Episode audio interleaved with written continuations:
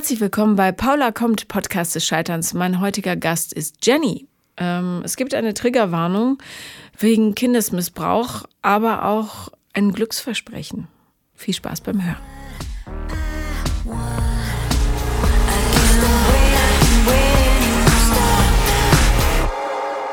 Herzlich willkommen, Jenny. Danke, Paula. Danke, dass ich hier sein darf. Ja, ich freue mich sehr, dass du kommst. Es tut mir leid, ich bin zu spät gekommen. Diesmal war es nur bedingt meine Schuld. Ähm, die Klingel ging nicht. Ich habe es mitgekriegt. Bei mir funktionierte sie komischerweise noch. Ja. Aber um 10 war sie anscheinend einfach aus. Dann hat sie gedacht, jetzt nicht mehr. Naja. Ja. Aber jetzt sind wir zusammen. Ähm, du hast mir geschrieben. Genau, vor zwei Wochen. Ja. Ähm, ich bin gerade fleißig dabei, deinen Podcast zu hören, ganz viele Folgen aufzuholen und dachte, Mensch, mein Thema wäre vielleicht auch was mhm. für den Podcast, weil ich auch in meinem Leben sehr, sehr viel gescheitert bin, habe aber aus der Situation gelernt und führe jetzt ein meiner Meinung nach sehr erfolgreiches und sehr glückliches Beziehungsleben seit sechs Jahren mit demselben Partner und meiner Meinung nach auch mein Traummann. Und möchte gerne darüber erzählen, wie man dank langer Hilfe und ganz, ganz viel Arbeit da hinkommt. Das ist ganz, ganz toll. Und ähm, deiner Meinung nach sagst du, äh, das ist ja auch ehrlich gesagt das Einzige, was zählt, ja. Dein ja. persönlicher, dein persönliches Glücksempfinden oder Wohlgefühl ist der einzige Maßstab, den man im Leben für sich selber ansetzen kann. Also muss, also wenn man selbst nicht glücklich ist, also man, man kann ja nicht erwarten, dass jemand einen glücklich macht. Das habe ich auch jahrelang versucht, dass jemand irgendwie diese Lücke füllt. Ähm, bis ich dann aber irgendwann mal selber mitgekriegt habe, dass das nicht funktioniert, so wie ich mir das vorstelle und gemerkt habe, ich bin aber auch das Problem, weil ich einfach an meinen Baustellen nicht gearbeitet habe. Ja. Ähm, mit der Selbstakzeptanz, mit der Selbstliebe, eben auch Self-Care, darauf zu achten, was der Körper, was das Bauchgefühl sagt. Und für mich ist das ganz, ganz wichtig, da jetzt drauf zu hören, weil ich einfach es leider jahrelang nicht getan habe und dadurch sehr, sehr kaputt gegangen bin. Ja. Und vielleicht hilft meine Geschichte damit anderen und deswegen bin ich hier. Sei schlau, sei wie Jenny. Wir haben hier nämlich eine Geschichte, die äh, so ein bisschen ist wie äh, die, äh, die Verurteilten mit Tim Robbins, toller Film, äh, wo Andy Dufresne am Schluss durch einen riesigen Kanal voller Scheiße in die Freiheit krabbelt. Und dein Kanal war äh, nicht wie bei ihm nur bis zum Knöchel gefüllt, sondern tatsächlich echt bis zum Hals, würde ich mal sagen. Das, das trifft es ziemlich auf den Punkt. Ja, es war eigentlich so kurz vorm Absaufen. Ja, ja. Ähm, wo möchtest du anfangen? Ähm, ich möchte eigentlich gerne, denke ich mal, in meiner Kindheit anfangen, beziehungsweise wie die abgelaufen ist. Ich habe, ähm, meine Eltern sind, haben kein, meiner Meinung nach keine Bilderbuchehe geführt. Die waren sehr verstritten, haben ist auch vor den Kindern ausgelassen. Also ich habe eine kleinere Schwester. Sie hat auch ähm, gewisse Probleme, was das angeht. Und haben sich dann, beziehungsweise ich habe meine Mutter dazu gedrängt, sich von meinem Vater zu trennen, weil ich gesagt habe, ich halte das nicht mehr aus. Entweder trennst du dich von ihm oder ich schnapp mir meine Schwester und zieh aus. Da war ich 15. Wow. Stark. Ähm, weil das teilweise so weit ging, dass auch Teller und Tassen flogen und das lautstark. Und nach außen hin war aber immer, ja, bei uns ist alles perfekt. Mhm. Uns geht's gut, wir haben materiell alles, ähm, der Familie, wir sind zwei Erwachsene, zwei Kinder, haben Tiere, wir haben so eine Bilderbuchehe und zu Hause hinter verschlossenen Türen war was ganz anderes.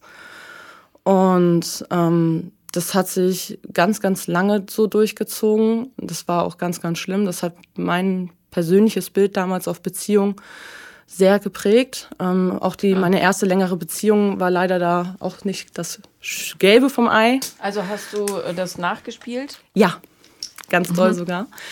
Ähm, leider war das auch so, dass meine Eltern, wie ich finde, wenig auf uns Kinder geachtet haben. Die waren sehr auf sich fixiert, ähm, haben, sind viel alleine in den Urlaub gefahren, haben uns dann abgeschoben oder sind auch Wochenenden dann weggefahren, um ihr, ihr Hobby nachzugehen und haben uns dann bei Babysittern zu Hause gelassen. Und das war nicht das, was man sich eigentlich als Kind wünscht. Man hätte natürlich gerne Zeit mit den Eltern verbracht und wäre da natürlich gerne auch Teil des Lebens gewesen. Also nichts gegen mal alleine in Urlaub fahren, ja? Nein, Aber dann muss man da schon eine Familienanbindung haben, die vertrauenswürdig ist und ähm, wo die Kinder sich auch wohlfühlen. Ja. Aber sich einfach so zu verpissen, mhm. kenne ich ja auch aus äh, meiner Kindheitserfahrung. Ja. Also das ist, das will mir nicht in den Sinn, aber Auch wenn es anstrengend ist und ja. kein Urlaub, ja, mit Kindern irgendwo hinzufahren, mhm. also in dem Sinne, dass man machen kann, was man will, äh, trotzdem. Ja. Also ich kann mich auch nur wirklich an zwei große Urlaube erinnern in der ganzen Zeit. Da waren wir einmal auf Djerba in Tunesien. Da war ich elf, zehn. Ähm, da waren wir zwei Wochen unterwegs. Das war mal so ein richtiger Familienurlaub und wo wir in Dänemark mal ein Ferienhaus hatten. Aber ansonsten sind wir immer nur so für ein Wochenende oder für eine Woche mal kurz weggefahren. Aber so richtig irgendwie weiter weg, da sind die beiden immer alleine losgefahren. So auf Ibiza oder ja, meistens dann irgendwie so, ja, meistens Ibiza oder auch mal Mallorca. Und wir waren dann eben zu Hause. Und was hatten Sie für ein Hobby, das ihr da nicht mitmachen konntet? Ähm, das ging da, dass sie nach Hamburg gefahren sind und dort ihre äh, Fantasien ausgelebt haben. Ja, okay, da kann man verstehen. Das ist jetzt nicht sehr kinderfreundlich, ja. Nee, richtig. Ähm, das haben sie aber auch so weit zu Hause ausgelebt, dass es mir mit sieben, acht Jahren bekannt war, was sie gemacht haben, weil es, sie auch in dem Punkt sehr extrovertiert waren. Es war kein Geheimnis zu Hause. Mhm. Okay. Ob das jetzt für ein Kleinkind so das Ideal ist, sei erst mal dahingestellt. Ja, ja, nicht so. Also das heißt, du bist in so einem übersexualisierten Umfeld ja. aufgewachsen. Mhm. Genau. Ja. Okay. Ähm, es genau. ist ja noch mehr passiert. Genau. Ähm, es war dann wieder einer dieser Zeiten, wo dann meine Eltern in den Urlaub gefahren sind. Es war zu dem Geburtstag meiner Mutter, da hat mein Vater sie eingeladen nach Ibiza zu einer Finken, also die sind in eine Finca gefahren, das war so eine Party. Und in der Zeit sollte mein Onkel auf uns aufpassen. Und ich glaube. Also die sind zu so einer SM-Party gefahren. Ja. So, irgendwie so swinger -Geschichte. Ja, genau, ja, richtig. Mhm, mhm, und sind dann, ich glaube, anderthalb oder zwei Wochen weg gewesen. Und in der zweiten Nacht, wo mein Onkel auf uns aufgepasst hatte, ist er mitten in der Nacht in mein Schla äh, Kinderzimmer gekommen und hat mich sexuell missbraucht. Mhm. Wie alt warst du da? 13. Mhm.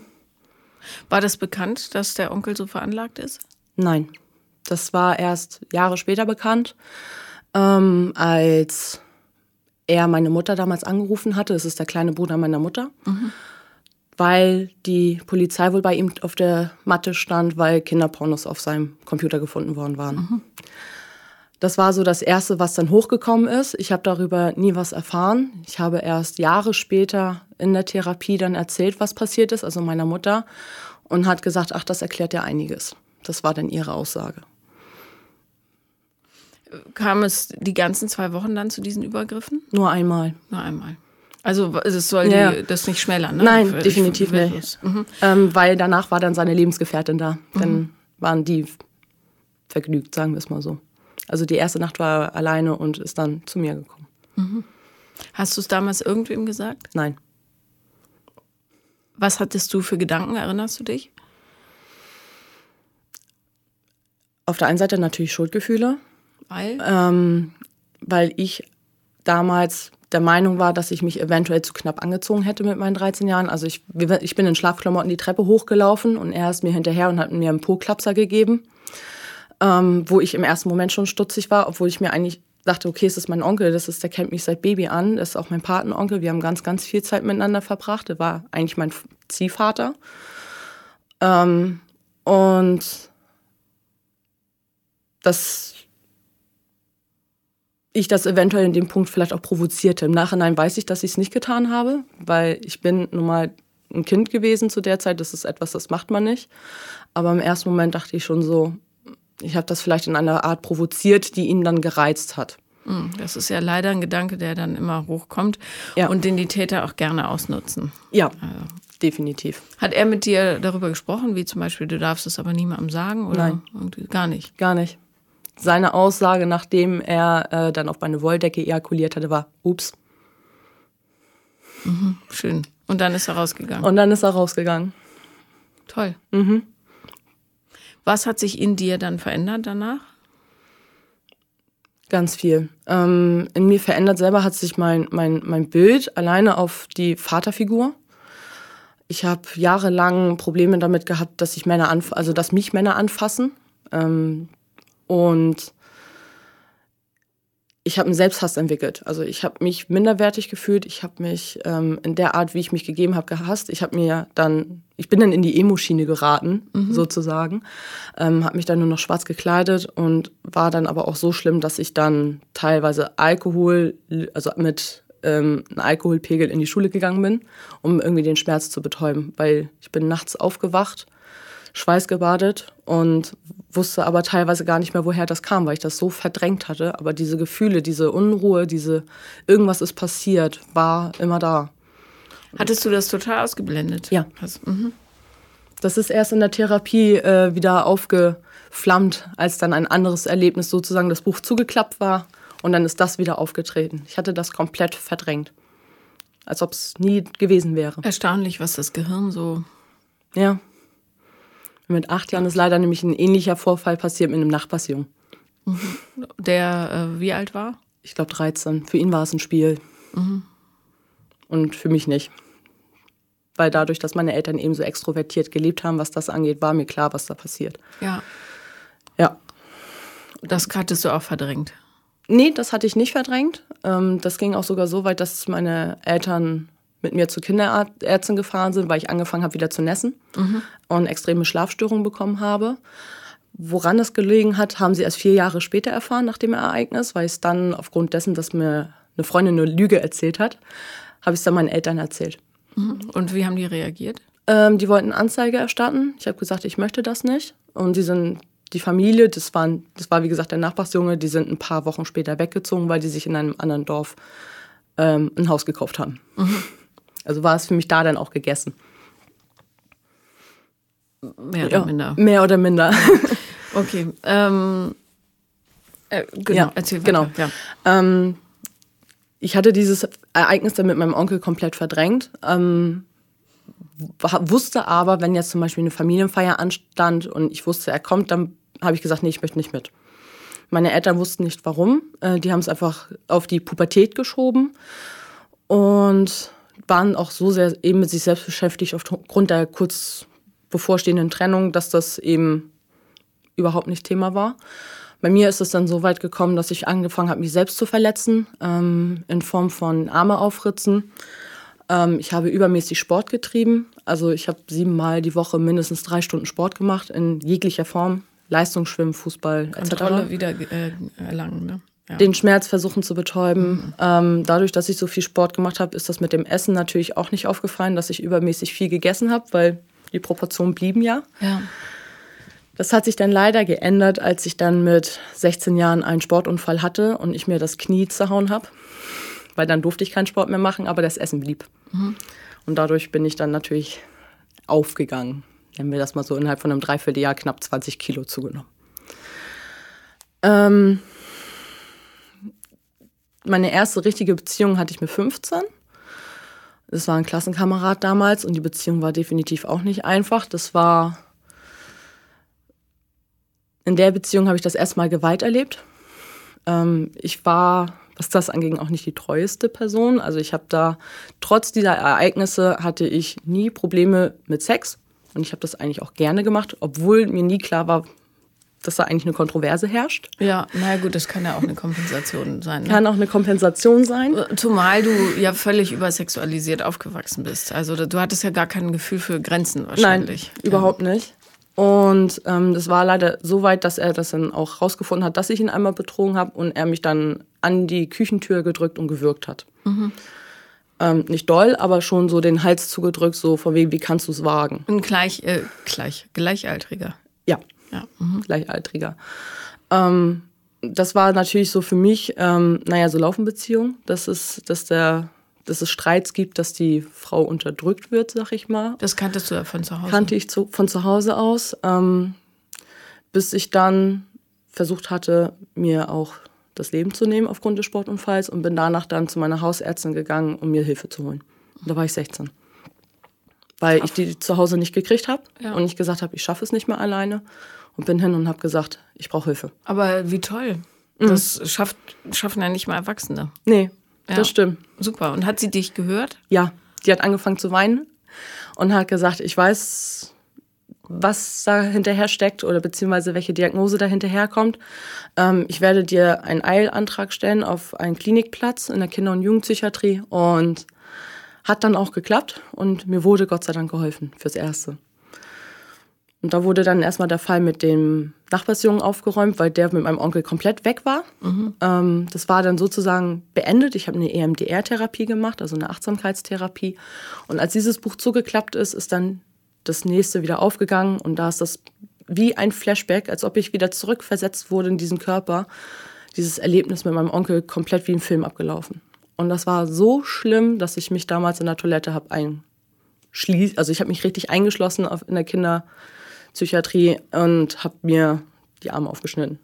Habe gesagt, ich will nicht mehr. Das, vertrag, das, das ver, verkrafte ich nicht.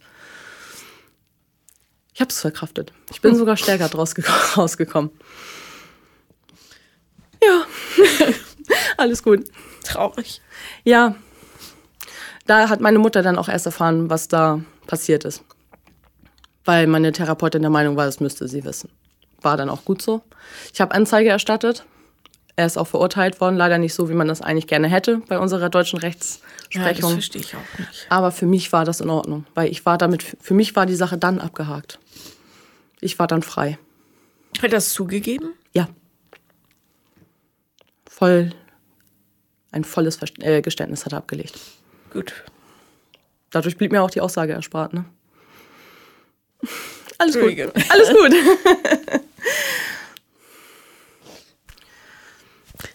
Ja. Schlimm, was Kinder so aushalten müssen, echt. Ja. Leider ja. Schade, dass es nicht so an die Öffentlichkeit kommt, dass es häufig so ist. Gerade jetzt auch mit Corona. Ja, ja, wir versuchen es ja. Ja.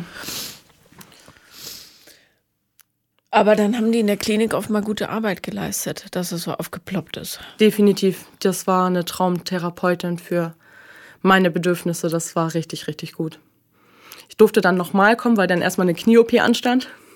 Dann durfte ich zu meinem 18. Geburtstag wiederkommen. In dieselbe Klinik mit derselben Therapeutin.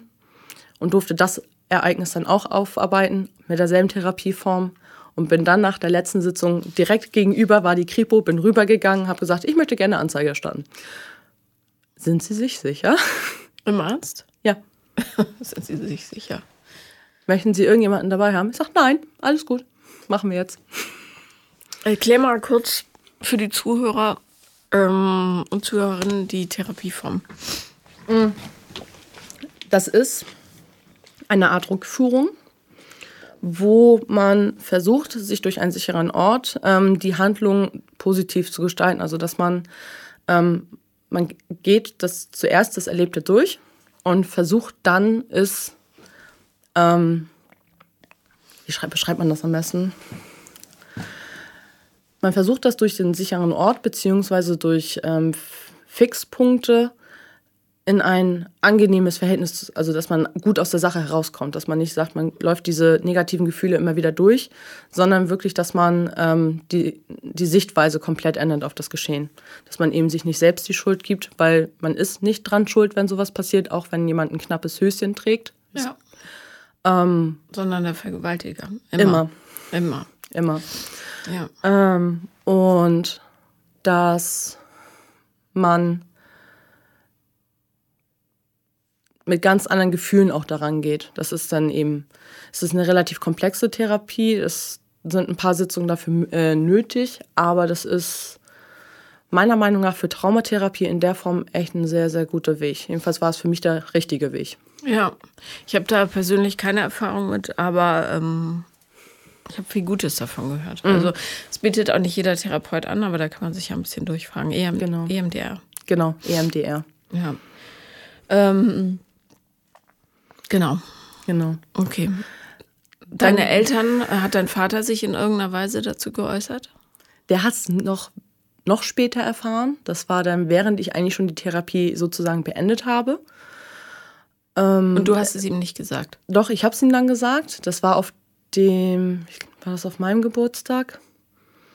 Nee, das war auf dem Geburtstag meiner Schwester. Ähm, da bin ich dann mit ihm rausgegangen, spazieren gegangen. Ich habe gesagt, pass auf, ich muss dir was erzählen. Ich bin aktuell in der Kinder- und Jugendpsychiatrie, um das und das Trauma zu bearbeiten. Ähm, das war für ihn ein Schock, weil es war für ihn eigentlich sein Best Buddy. Die beiden haben sich super verstanden, die haben die gleichen Hobbys geteilt, die haben zusammen gearbeitet noch bis zu der Zeit. Ähm, es gab Aussagen, die wohl mein Onkel während der Arbeitszeiten getätigt haben, die ihn schon stutzig gemacht haben, wo er sagte, okay, die sind ganz schön anzüglich, wieso macht er sowas?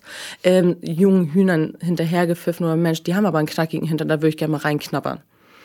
Und das eben bei Eklig. Kindern sozusagen, ja. also bei Jugendlichen, noch sehr, sehr jungen Erwachsenen, wo er sagte, das ist eigentlich total unangemessen und hat dann direkt seinen Vorgesetzten angerufen und hat gesagt, ich werde mit ihm nicht mehr arbeiten. Er hat die komplette Arbeit quittiert mit ihm und hat sich versetzen lassen.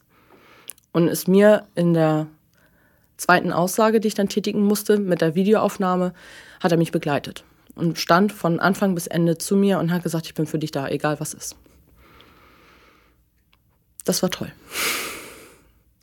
Ja, war ja auch vorher nicht oft so gewesen, oder? Nee. Dass du das Gefühl hattest. Nee. Hat er ihn zu Brei geschlagen? Nein, das wollte meine Mutter machen. Ah, ja. Sie wollte ihn überfahren. Hat's aber nicht. Nein, ich habe sie daran gehindert. Ich weiß nicht. Ja, besser ist es. Sonst besser ist. sind noch mehr Leute im Gefängnis. Aber, ich habe gesagt, was bringt das? Also ist, dann machst du dich auch noch irgendwie strafbar und ja. damit ist keinem geholfen. Mir war wichtiger, dass er als Verurteilter dasteht. Läuft er wieder frei rum? Ja. Er war auch, also er war aufgrund vom Verstoßes gegen die Bewährungsauflagen für drei oder vier Monate im Gefängnis, aber ansonsten war er auf Bewährung frei. Auch in deinem Fall? Mhm. Unmöglich. Ja. Aber gut. Ja, kontrolliert den irgendeiner? Nö. Er war kontrolliert. Ich weiß nicht, wie es jetzt ist. Ich habe keinen Kontakt mehr zu der Seite der Familie. Zu meiner Mutter nur sporadisch. Und der Rest ist komplett eingeschlafen. Mhm. Hast du zu deinem Vater noch Kontakt? Ja. Und zu, warum zu deiner Mutter sporadisch? Ist sie nicht äh, lernwillig oder? Mm, ich hatte das Gefühl, nachdem meine Eltern sich getrennt haben, dass ich die Mutterrolle übernommen habe. Und dass es teilweise immer noch so ist, dass sie denkt, dass sie all ihren Frust und all ihre Sorgen an mir ablassen kann. Obwohl das ja eigentlich andersrum sein sollte. Und also hast du gelernt, Grenzen zu ziehen? Ja. Ja, toll. Ja. Das war super. Ähm, meine Schwester genau das Gleiche. Ja. ähm, sie, ihn hat, sie hat sie Gott sei Dank, also sie hat nichts davon mitgekriegt damals. Und, äh, und sie Onkel, ist auch nicht angefasst worden. Gut. Gott sei Dank nicht. Ähm, und nachdem dann die ähm, Gerichtsverhandlung war, durfte ich dann nochmal in eine psychiatrische Anstalt, also nochmal in die Klinik gehen, um nochmal mich zu stabilisieren. Ähm, war aber, bevor der Gerichtstermin anstand, beziehungsweise als es hieß, es geht jetzt langsam los, habe ich mich vorher schon einweisen lassen, weil mir das alles zu viel wurde, weil ich so kurz vorm, ich breche das Ganze jetzt Abstand. Habe da dann damals meinen Verlobten kennengelernt, mhm. meinen damaligen Verlobten. In der Klinik? In der Klinik. Er war mit Patient. das, so, das ist so wie, ich lerne meinen zukünftigen Partner beim Entzug kennen. So ungefähr. Das so eine gute Idee ist. ähm, da wurde bei mir dann auch die Borderline-Persönlichkeitsstörung festgestellt, mit der ich heutzutage sehr gut klarkomme. Also ich habe da kaum noch äh, Anstalten, also kaum noch irgendwelche Defizite, die mich irgendwie treffen. Wie hat die sich geäußert? Selbstverletzendes Verhalten, ähm, sehr impulsives, aggressives Verhalten. Also ich habe mich teilweise auch auf dem Schulhof geprügelt damals. Ähm, Gewalt gegenüber meiner Schwester. Die hat sehr unter mir gelitten. Ähm, Essstörung und ja, schwere Depression. Also teilweise wirklich, dass ich mich mit Alkohol zugekippt habe in meinen jungen Jahren, mit ähm, Schmerztabletten, um irgendwie den Kopf auszuschalten, mit Sport auch, ähm, dass ich nicht schlafen konnte, dass ich komplett unkonzentriert auch in der Schule saß, Selbstmordgedanken. Ich finde ja die Diagnose immer so ein bisschen schräg, weil, ähm, ja. weil im Grunde ist ja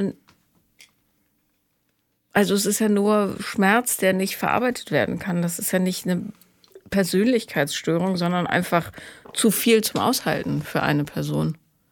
Ja, eine Zusammenwürfelung mehrerer Diagnosen, sage ich immer gerne. Ja, also das ist so, weil dann, ja, ja, ich finde, es passt nicht. Borderline, du bist nicht auf irgendeiner Grenze und fällst mal in die eine an, auf, in die eine, auf die, mein Gott, auf die eine oder andere Seite, sondern ähm, mal kommst du mit dem Schmerz klar und mal halt nicht. Das Richtig. ist ja das Einzige, was passiert. Ja. Also und hast halt schlechte Outlets dafür, indem du dich prügelst oder ja. dir die Arme aufschneidest oder so. Genau.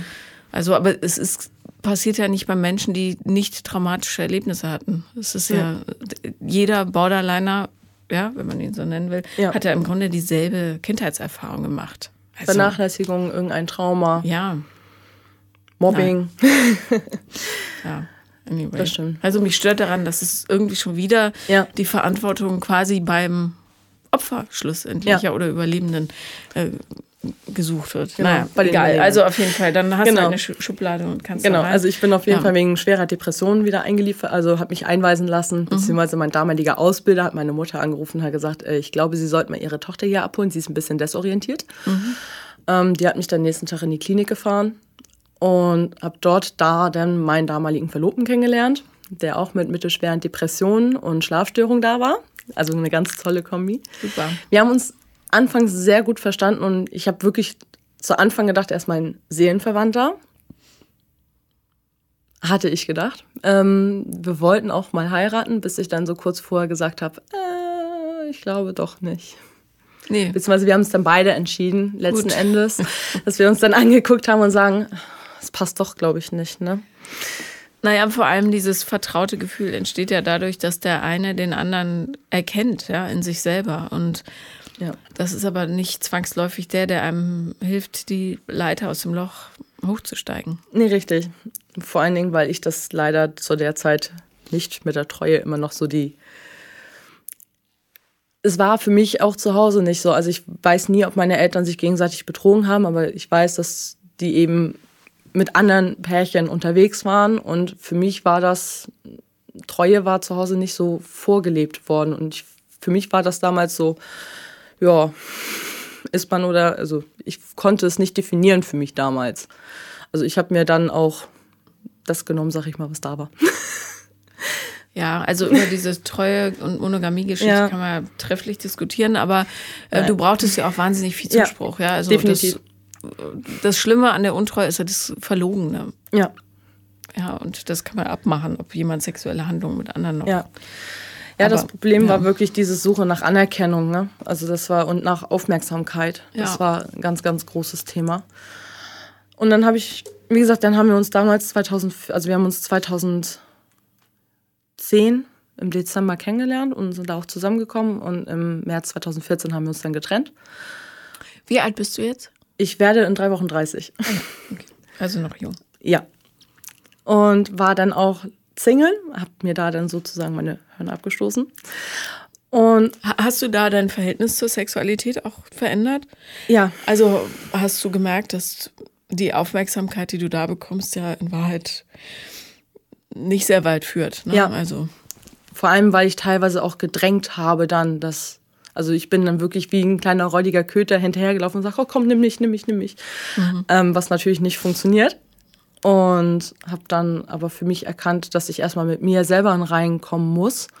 Und das habe ich die Zeit nach der Trennung auf jeden Fall für mich auch genutzt und habe gesagt, okay, erstmal ich. Ja. Und war dann auch anderthalb Jahre Single und habe das auch intensiv für mich genutzt. Habe in der Zeit aber auch keine Therapie mehr gemacht. Das war, die hatte ich dann damals auch nach der Trennung beendet, weil ich sagte, ja, mir geht's gut.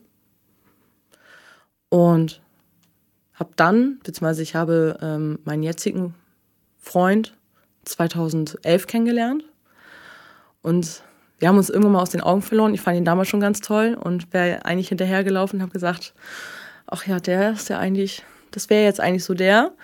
Ähm, haben wir aber gelassen, weil ich gerade in die Verlobung gekommen bin und dann ist er irgendwann mal weggezogen, dann haben wir den Kontakt verloren, dann hatten wir uns zwischendurch doch mal wieder geschrieben, dann wieder den Kontakt verloren, das ging so drei Jahre und dann Anfang 2015 entstand dann zufälligerweise wieder Kontakt und das hielt dann die ganze Zeit über, bis wir uns dann im Juli wieder getroffen hatten und dann war es so, zack, bumm, hi, hier bin ich. Und wo habt ihr euch wieder getroffen? Ähm, er war auf See und ist dann wieder zu Land gekommen und hat mich dann spontan besucht.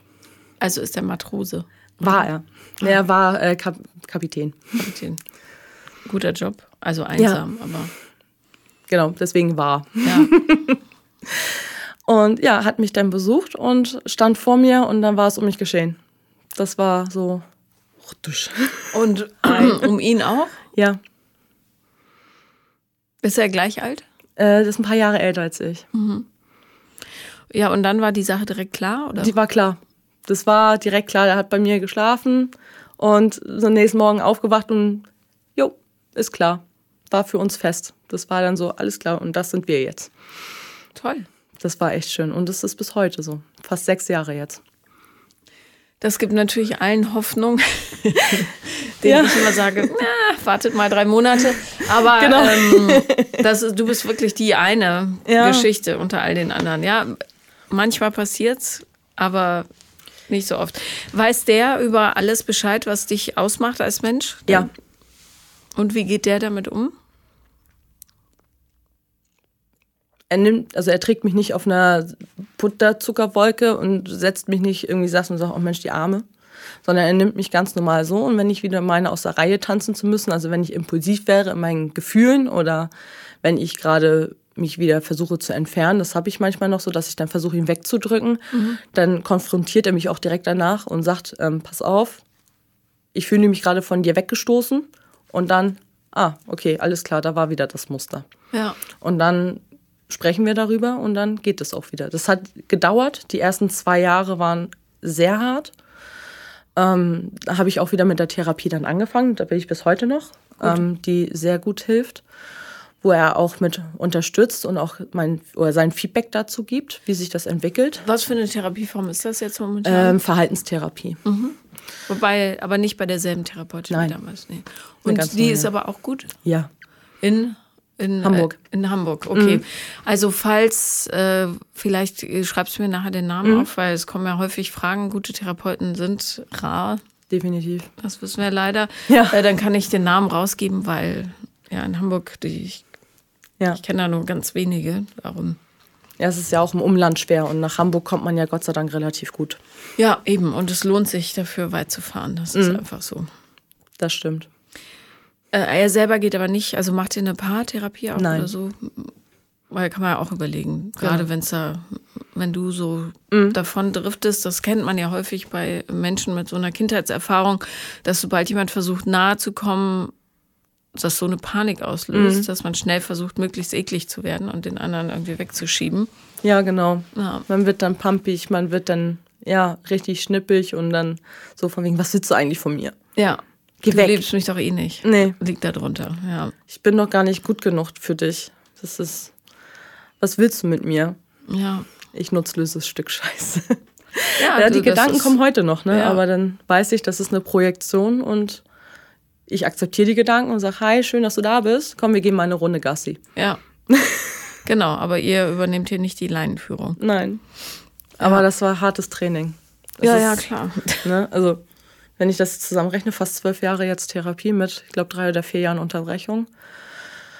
Das braucht man auch. Ja, und es lohnt sich aber wirklich, weil man darf auch nicht vergessen, man schleppt diese ganze Kacke 20, 30 Jahre mit sich rum Mhm. und dann ist es halt nicht in einem Jahr oder zwei vorbei, sondern du musst ja neu lernen, du musst dein ganzes Gehirn umprogrammieren, das dauert einfach. Ja. Und ähm, selbst wenn man dafür einen Kredit aufnehmen muss, das ist besser, sich Ja. einen guten Therapeuten anzulachen, als ein neues Auto. Wirklich. Ja. Oder ein Haus. Oder ein Haus oder eine Reise, vielleicht bescheuert irgendwo hin, Ja. wo man dann in so tümpeligem Wasser liegt, bloß weil es blau ist. Ja, naja, und so weiter. genau.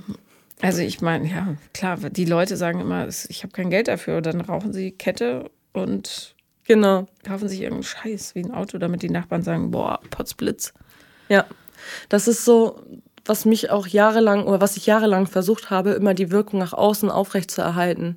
Dass immer alles schick ist, alles toll ist. Hier, ich hab, trage die neuesten Klamotten, ich habe hier ne, ein tolles neues Auto, ähm, ich habe einen tollen Job.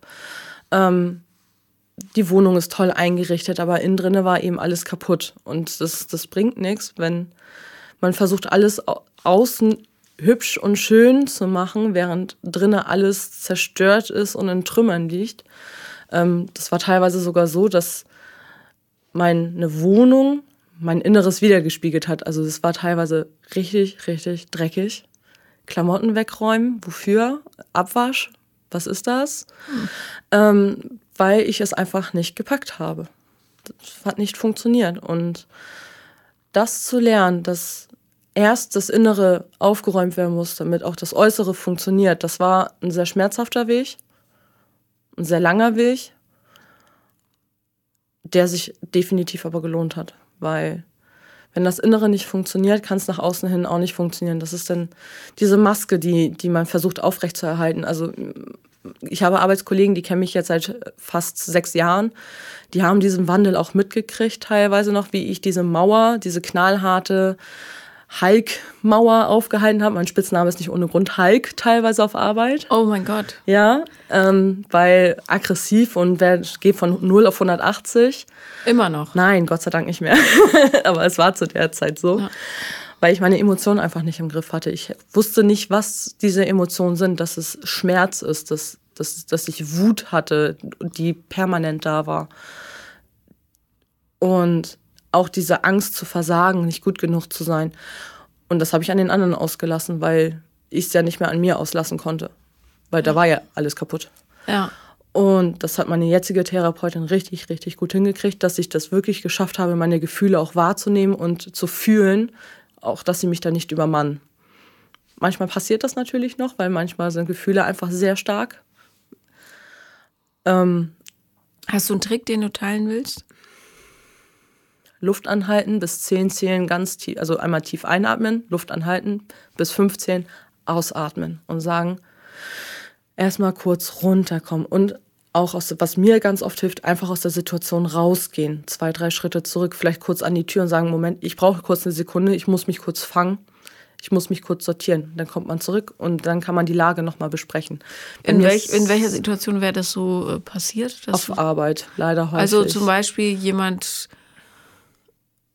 kritisiert dich oder jemand macht was nicht so, wie du das willst? Wenn jemand etwas so macht, was ich nicht möchte, also wenn jemand ein Fehler passiert, weil für mich war früher immer die Aussage, es dürfen keine Fehler passieren, es muss alles immer aalglatt sein. Ja, damit du gut die Kontrolle hast. Genau. Ähm, und wenn aber Fehler passiert sind, dann ging das wirklich dieser Hike-Modus. Und das hat natürlich Leuten Angst gemacht. Ich habe das ich habe irgendwann mal auch selber von mir Angst gehabt und habe gesagt, okay, das funktioniert so nicht und habe dann gesagt, okay, wenn ich jetzt so eine Situation habe und ich merke diesen, diesen, diesen Druck im Bauch, dass dieser Hulk raus möchte, dann sage ich, okay, stopp, ich brauche kurz eine Minute, ich muss raus. Ich muss mich kurz einmal fangen, weil ansonsten gibt es ja gleich Hulk. Hast, hast du denen erklärt äh, im Nachhinein, was in dir los war? Ich habe ähm, das wirklich gemacht. Ich habe ein Teammeeting einberufen wo ich alle meine Kollegen mit einberufen habe. Also mein Chef war mit dabei, alle meine Kollegen waren mit dabei und ich habe denen wirklich erzählt, was passiert ist. Also die haben, ich habe mich wirklich komplett im wahrsten Sinne des Wortes nackt gemacht. Gut. Ähm, die Kollegen, viele saßen mit einem offenen Mund da, viele haben geweint, ähm, kamen dann alle im Gruppenkuscheln an und haben mich einfach gedrückt, haben gesagt, ich finde das total toll, dass du es gemacht hast. Ähm, und da funktionierte das auch. Dann haben die Leute mir auch wirklich ein Schild dann sozusagen vor die Nase gesagt und sagen, so, jetzt ist gerade die Grenze, geh mal ein paar Schritte zurück. Und das hat sehr, sehr gut funktioniert. Und seitdem kriege ich auch das mit der Selbstreflexion viel besser hin. Also, dass ich selber die Situation erkenne, wann das dann wieder versucht rauszukommen, dieser Ball. Ich finde, dass ähm, A, gut, wenn man so ein Bild im Kopf hat, dass der mhm. Hulk da raus will. Äh, und B, zeigt auch dieses Beispiel wieder, dass es einfach besser ist, den Schmerz zu teilen, weil dann die anderen auch verstehen, was los ist, dass es mhm. nicht gegen sie gerichtet ist, dass du ausrastest, ausrastest mhm. sondern nur gegen dich selber. Genau. Und ähm, weil viele mal sagen, nein, dann denken die komisch von mir oder ich kann das nicht sagen. Das ist aber Quatsch, weil äh, du kannst ja nur wahr leben. Und wenn dann welche sagen, die ist aber doof, äh, mit der will ich nichts mehr zu tun haben, dann ist das auch deren ja. Recht. Das macht ja nichts, ja. Äh, es gibt, weiß Gott, genug Menschen auf der Welt und wenn die das nicht aushalten, ja, oder damit nicht umgehen können, ist doch völlig in Ordnung. Also man verliert ja. nichts, man gewinnt nur. Das mhm. ist wirklich, das Leben laut nach vorne leben ist immer besser.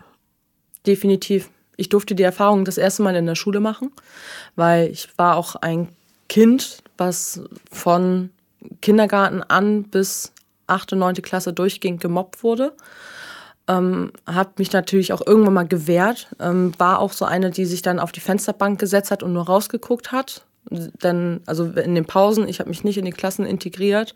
War, war wo, was war deren Angriffsfläche? Ich habe bis heute keine Ahnung. Dass ich anders bin. Ähm, ich war in der Grundschule in Störenfried, muss man sagen. Ich bin immer durch die Klasse gesprungen. Ich wollte immer jedem helfen, ähm, ohne dass gefragt wurde.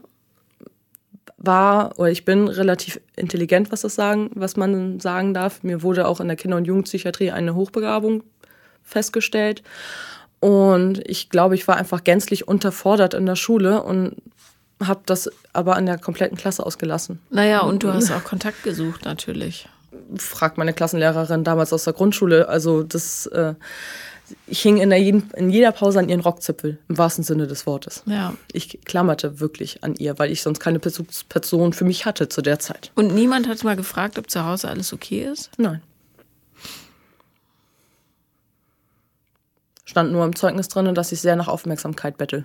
Aber ansonsten wirklich gefragt hat nie jemand. Ja, nicht, das nicht, dass ich wüsste. Ich weiß natürlich nicht, was meine Eltern dazu sagen würden. Ja, aber das muss sich ändern, finde mhm. ich.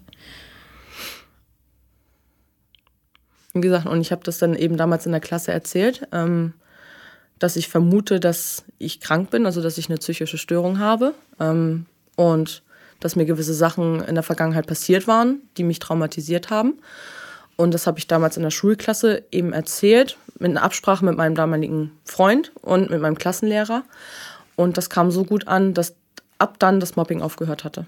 Also das war, das war so die erste Erleuchtung, will ich nicht sagen, aber das war so die erste Erkenntnis, wo ich sagte, okay, reden hilft. Sich öffnen hilft und zeigt auch, dass das in Ordnung ist, dass das auch besser werden kann und dass auch andere Rücksicht darauf nehmen. Und das war für mich so, da fing der Weg dann an, dass ich mir dann Hilfe gesucht habe und auch angefangen habe, offen darüber zu reden. Also wenn ich neue Arbeitskollegen habe, die ich einstelle jetzt in, auf, meinem, auf meinem Arbeitsplatz, dann, wenn wir also langsam eine Verbindung aufgebaut haben, sage ich auch, hey, pass auf, nur, dass du Bescheid weißt, ähm, ich bin ein bisschen anders. Manchmal passieren gewisse emotionale Dinge bei mir. Das hat den und den Hintergrund. Ähm, und die re reagieren alle positiv drauf. Ich habe bis jetzt noch ich glaube, bis auf ein, zwei Leute mal keine negativen Erfahrungen damit gemacht. Und das Arbeitsverhältnis, das Klima hat sich so viel verbessert. Wir sind viel offener miteinander in der Kommunikation, mit den Emotionen und das macht das Arbeiten so viel einfacher. Ja, weil die anderen eben auch zugeben ja. dürfen, dass bei ihnen nicht alles rosig ist. Das ist ja eine ja. wahnsinnige Erleichterung. Definitiv. Das. So macht das Arbeiten auch Spaß dann. Ja, und dieses, dieses dieses elende Leben im Versuch, ja, die Fassade aufrechtzuerhalten, das ist ja furchtbar. Kann ich gar nicht mehr. Muss, also ich habe es versucht, ich kann es nicht mal mehr. Ich kann diese Mauer nicht mehr hochziehen, die ich früher so stabil gehalten habe wie, ne, wie die chinesische Mauer. Kann ich nicht mehr. Habe ich versucht, funktioniert nicht. Aber aufräumen und so kriegst du hin inzwischen? Ja. Ja, weil es wichtig ist. Ja, es ist ja nicht nur so, dass äh, die innere Unordnung sich im Außen spiegelt. Äh, ich bin auch ja. so ein Häufchenbilder, ja. Aber ähm, ja.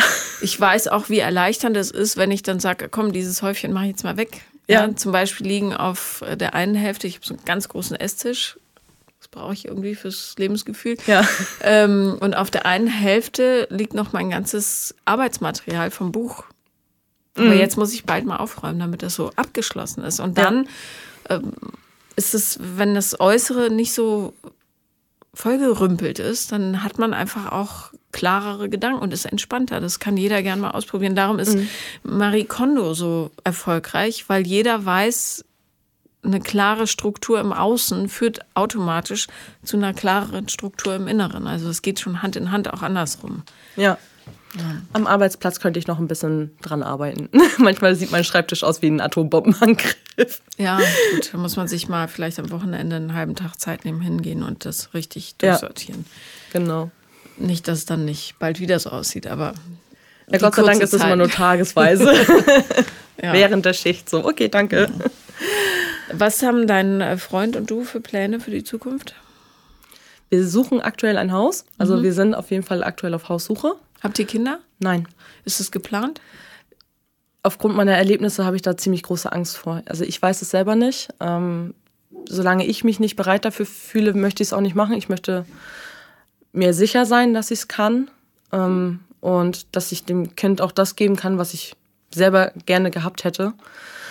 Ähm, ja, finde ich einen klugen Gedanken. Ja. Und Hochzeit oder nicht, werden wir sehen. Mal gucken, was kommt. Nichts davon muss man. Ne? Nee, es gibt so gesellschaftlichen Druck, äh, gerade wenn man im ländlichen Bereich wohnt. Aber genau. das ist ein sehr weiser Entschluss, erstmal zu gucken. Ja, weil ähm, ja. räum dein äh, Kindheitstrauma auf, damit deine Kinder nicht ihres aufräumen müssen. Ja. Oder dass die Kinder das Trauma des, der Eltern aufräumen müssen. Ja. Das ist auch immer. Ich finde das auch offen, also ich finde das auch wichtig, dass die Kinder ab einem gewissen Alter auch wissen, was zum Beispiel bei den Eltern passiert ist. Also meine Eltern waren auch hatten auch keine einfache Kindheit.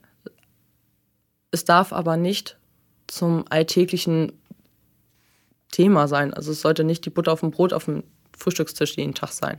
Naja, und die haben es halt nicht bearbeitet, ne? Nee. Und darum, ja. Und der, diese sexuelle ähm, ja, Übergriffigkeit, die sie in ihrem Leben zugelassen haben, die ist ja sicher auch Kompensation. Mhm. Also anstatt sich wirklich miteinander zu beschäftigen. Ja, anstatt eine Paartherapie zu machen oder ja, wurde das anders ja. versucht aufzuarbeiten. Und es funktioniert eben immer nur bis zu einem gewissen Grad. Ja, das stimmt. Ja, ich äh, bin sehr froh, dass du diese Geschichte geteilt hast, weil ähm, du ja im Grunde den idealen Weg gegangen bist. Also, ja. Wenn man das so sagen kann. Definitiv. Und vor allem, dass man auch wieder Spaß am Liebesleben und Sexleben haben kann. Ja. Sehr ja, viel. oder überhaupt beziehungsfähig sein kann. Ne? Ja. Wichtig ist Kommunikation. Ja, und harte Arbeit. Definitiv. Ohne die wäre es auch nie so gut gegangen. Einsicht ist der erste Weg zur Besserung, sage ich immer. Ja, ist so. Vielen Dank, dass du da warst. Danke, dass ich da sein durfte. Das war Paula kommt, Podcast des Scheiterns. Und wenn ihr auch mal dabei sein wollt, dann schreibt mir auf Instagram The Real Paula Lambert oder eine Mail an paulalambertmail at gmail.com. Danke.